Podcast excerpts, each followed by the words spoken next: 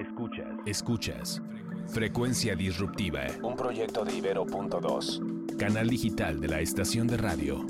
Ibero 90.9.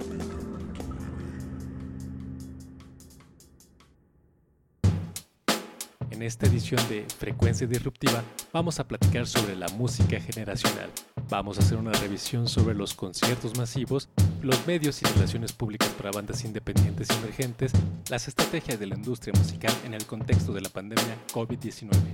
Además, tendremos una entrevista con Penny y Constelación de Penny MGMT.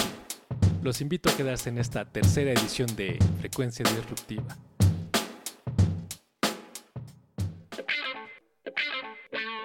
Hola, ¿qué tal? Mi nombre es Osiel Nájera en esta tercera edición de Frecuencia Disruptiva. A través de las diferentes épocas por las que ha atravesado la industria musical en el último siglo, nos hemos encontrado con bandas sin talentos como Jimi Hendrix, Jefferson Airplane, Janis Joplin, The Purple, Led Zeppelin o nuestro compatriota mexicano Carlos Santana, quienes escribieron la historia del rock al participar en memorables conciertos masivos realizados a finales de la década de los 60 como Woodstock o Monterrey Festival, los cuales formaron parte de un fenómeno musical completamente transformador que marcó la pauta en la sofisticada interrelación entre el artista y lo público, entre el artista y sus públicos, lo que posteriormente se tradujo en una importante forma de convivencia de los sectores juveniles en los que se compartía un gusto musical. Cuando llegaron los años 70, con el surgimiento de los clubes de música disco, fue que las generaciones de ese momento comenzaron a reunirse en salones donde un DJ pinchaba sus discos de manera más social, para darle origen a un género derivado o que combinaba el funk, el pop, el soul, el rhythm and blues y rock, la música disco. Esto de alguna manera posibilitó otra versión de compartir el gusto musical que no fuera en un concierto, sino con un grupo de preferencia en un salón más cerrado. Pero también otra escena se gestaba en los diversos lugares underground de zonas como Londres o Nueva York, donde la juventud se solía reunir para escuchar a la banda local o al último artista descubierto por Malcolm McLaren y vestido por Richard Hell. Los pubs y universidades funcionaron como especiales reflectores para dar a conocer muchísimos talentos que siguen produciendo material hoy día. Sex Pistols, Velvet Underground, Ramones, Queen son algunos de los legados de este periodo.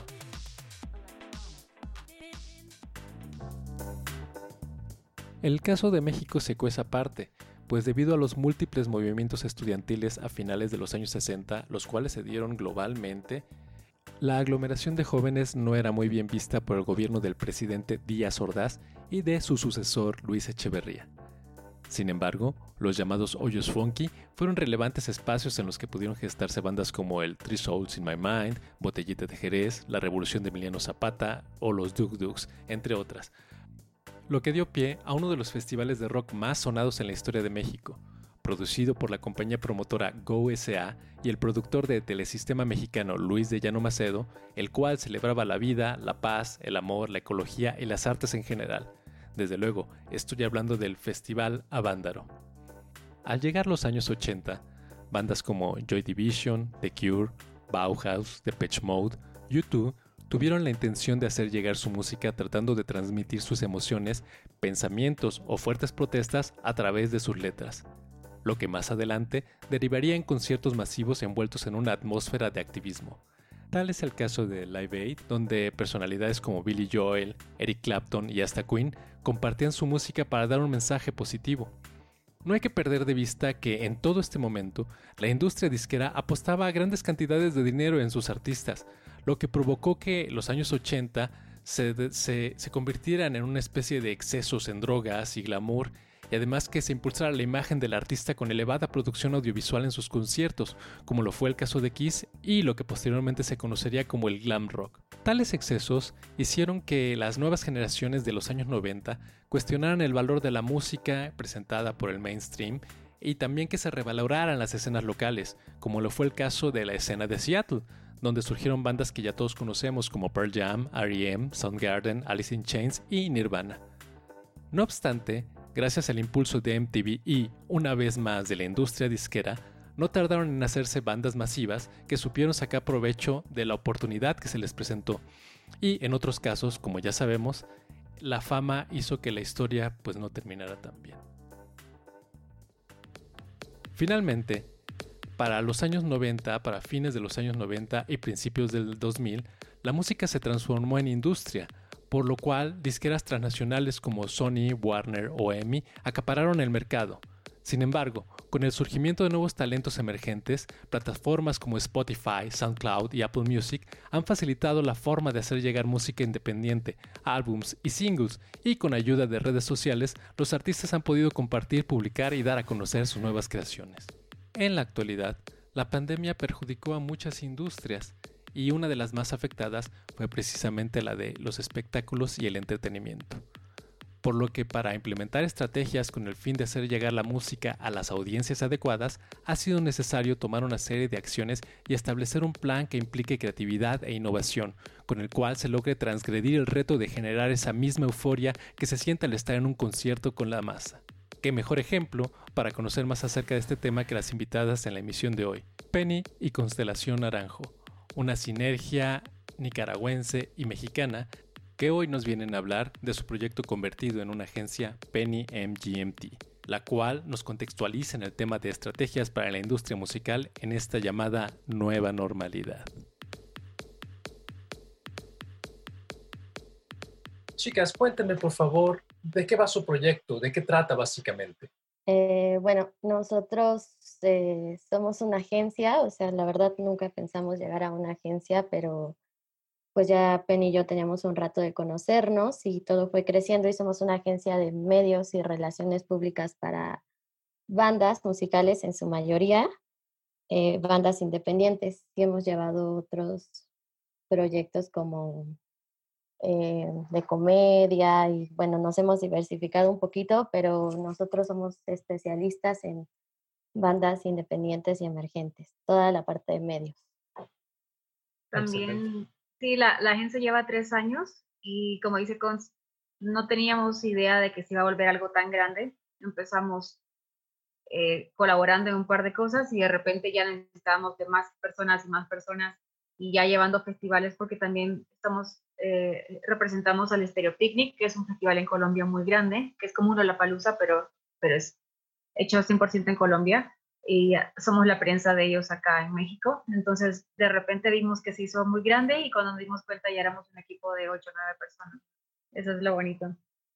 Oigan, chicas, entiendo, por ejemplo, eh, que pues antes del año 2000 eh, la publicidad de las disqueras era como, como una barrera muy fuerte de la que los grupos eh, no podían pasar, de que la que las bandas emergentes no podían brincar de repente empiezan a aparecer plataformas como MySpace, como SoundCloud, eh, entre otras, eh, que empiezan a abrir, que eh, comienzan a darle espacio a nuevos talentos, ¿no? De, ahí que surgieron bandas como Clavio Hense Yeah, Vampire Weekend, em, Arctic Monkeys. Y, bueno, eso pasó en el año 2000 y les dio grandes posibilidades. Hoy en día, otra vez el mainstream se ha acoplado a, este, a esta dinámica, ha sabido cómo, cómo, eh, cómo, cómo filtrarse otra vez. Eh, entonces, la pregunta va en este sentido, ¿qué posibilidades existen para los nuevos talentos en un ambiente donde el mainstream se ha acoplado a los cambios que Internet abrió a principios de los años 2000? Pues, sobre todo, yo creo que con lo que está pasando ahorita para tiempos de COVID, es impresionante creo que si el COVID y la pandemia hubiera sucedido 15, 20 años atrás, no hubiéramos tenido las facilidades que da ahorita o que hemos ido descubriendo poco a poco como el Internet, ¿no?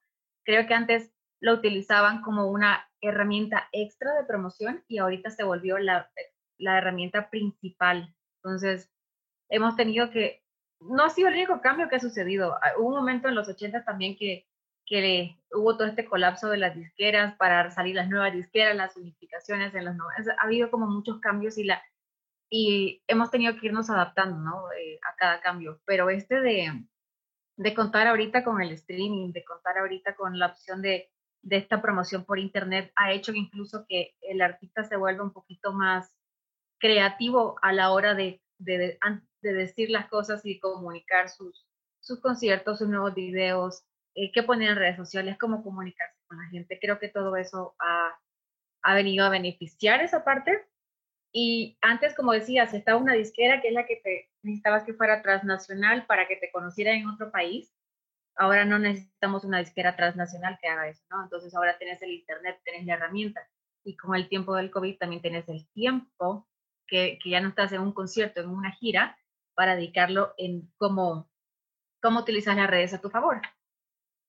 Sí, creo que también agregaría que hoy en día, o sea, fue creciendo y hoy en día hay como bastantes plataformas y hablan, antes hablamos como solo de MySpace y ahora ya está Facebook, Twitter, Instagram, TikTok y todas estas cosas. Entonces, la globalización bien nos ha traído cosas muy malas, pero pues hay que verle lo positivo y una, y una de estas cosas pues es como los artistas han aprovechado de cierta forma todas estas plataformas y que justo como menciona Penny con lo del COVID y con todo, incluso todo lo que nos, nos pasa alrededor, no solo tienes una vía por donde comunicarte, tienes miles de vías, de vías cómo hacerlo y, y también la creatividad, ¿no? O sea, no solo ahora es tocar o no solo es decir, este, ve a oír mi música aquí, entonces tienes oportunidad de hacer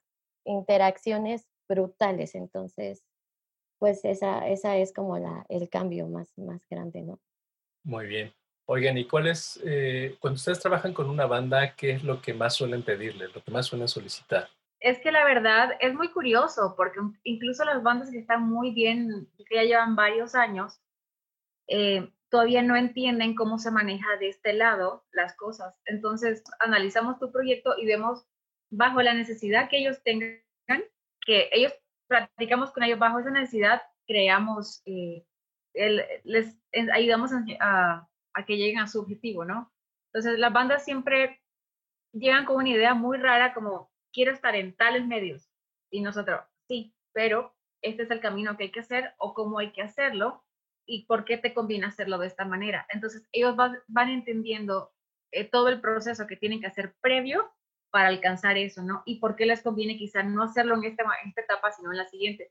Pero creo que las bandas, eso es, ¿verdad, Cons? Creo que llegan como, más que todo, quiero que mi música se escuche.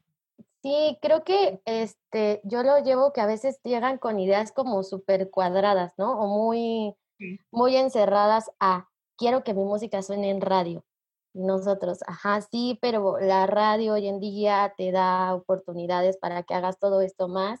Y no solo está la radio, o sea, está todo este N proyectos más que retomamos un poco la, la, pregunta pasada. Todas estas plataformas y todo esto, podcast, bla, bla, bla, bla, que te pueden a veces hasta ayudar más, ¿no? Porque era como, no, pues quiero salir en reforma, quiero salir en un impreso.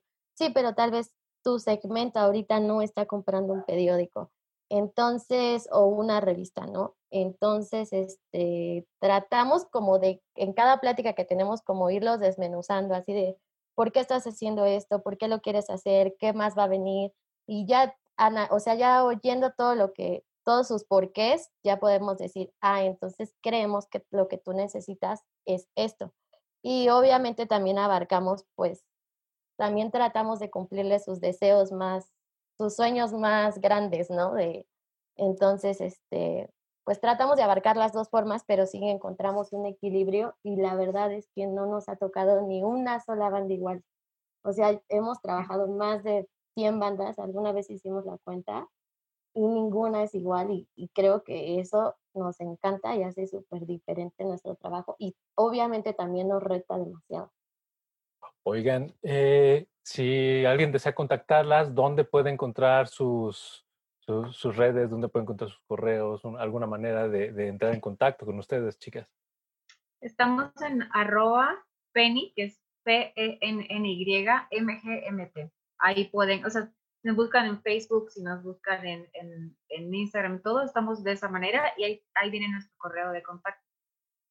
ya, ya pueden, de hecho también estamos abriendo una sección de asesorías para bandas, porque justo íbamos a abrirlo antes de todo esto, pero es, es guiar a la banda en qué etapa de, de, tu proceso estás y hacia dónde puedes ir con lo que tienes, ¿no? Porque también las bandas se desesperan y creen que si no tienen muchos contactos no pueden hacer las cosas. Entonces, les enseñamos un poquito de la autogestión, sobre todo en estos tiempos. Entonces, también puedes, tienen dudas de eso, también las contestamos pues bueno, ¿algo más que quieran agregar? Que nos portemos bien todos, que al final de, esto, de que esto acabe depende de nosotros, al 100%, que apoyemos a, las otras bandas, que entre bandas también que hagan, ocupen las redes para cortar distancias y inviten una banda a un live de, la otra y, hablen y compartan y compartan público y esa creo que va a ser la mejor manera de promocionarse si no hay dinero, incluso si no hay un sencillo nuevo, si no hay nada de esto, que compartan entre las bandas, que en entrevistas, en, en toques en línea, en lo que sea, que hagan esos lives y que aprovechen ahorita que la atención está en redes. Cierto, y que, que, que, la, que como que su mente es el límite, si pueden ser muchísimo más creativos, la neta creo que los fans, los medios, los bookers, todos apreciamos como la creatividad. Nosotros aquí nos malabareamos todo lo demás, entonces si pueden ser creativos y en su mayor tiempo quedarse en casa, eso es lo único que agregaríamos.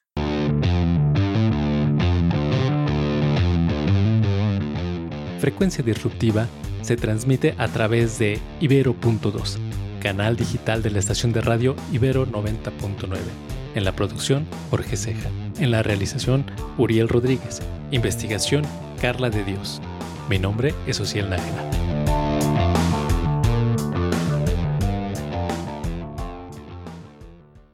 Además de Frecuencia Disruptiva, te invitamos a escuchar Teleférico, el podcast de ficción de Ibero.2.